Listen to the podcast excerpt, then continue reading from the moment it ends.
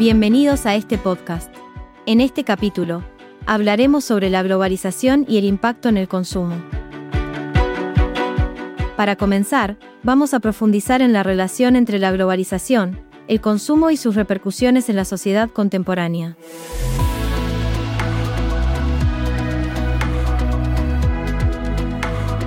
La globalización, entendida como un fenómeno que ha establecido una identidad global común, se ha visto facilitada por la difusión a nivel mundial de valores, modas y comportamientos a través de medios de comunicación y la presencia de empresas multinacionales.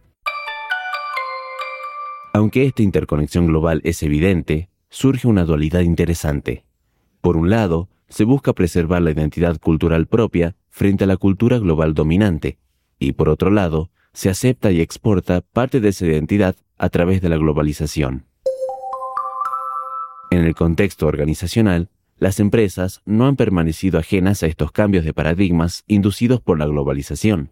Respecto a esto, vamos a observar que las organizaciones son conjuntos de individuos que colaboran para alcanzar objetivos comunes, y esta colaboración se ve influenciada por la forma en que se lleva a cabo la división del trabajo y la flexibilización de las tareas.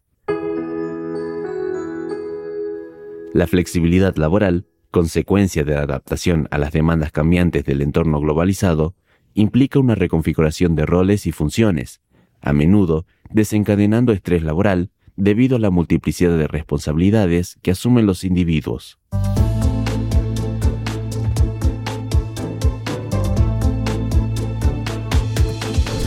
Continuando con este tema, vamos a analizar tres conceptos claves en el ámbito organizacional. Los roles, la socialización y la cultura organizacional.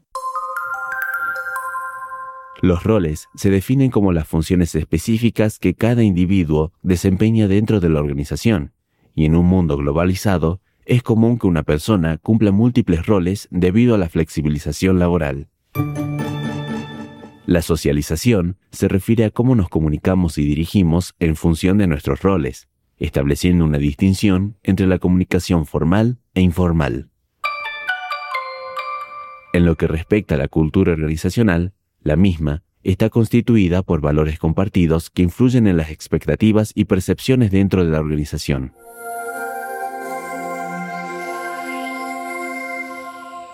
Retomando el tema de la flexibilización laboral, encontramos también la vulnerabilidad social, la cual es un resultado directo de la misma.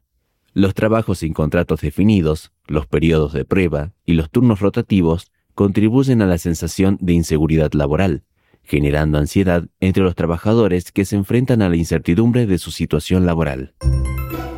La flexibilización también se refleja en cambios en la producción y la centralización de empresas. La adaptación a las demandas cambiantes del consumo conlleva la necesidad de romper con rutinas y patrones de producción tradicionales, creando nuevas formas de abordar el trabajo. Aunque se brinda cierta flexibilidad en la ejecución de tareas, persiste la centralización del poder en términos de cumplimiento de objetivos en tiempo y forma. En lo que respecta al consumo como forma de vida en la sociedad actual, vamos a ver que la economía ha desplazado a la política en el centro de atención. Por esto, es importante desarrollar una personalidad sólida y decidida para resistir las influencias externas y tomar decisiones conscientes respecto al consumo.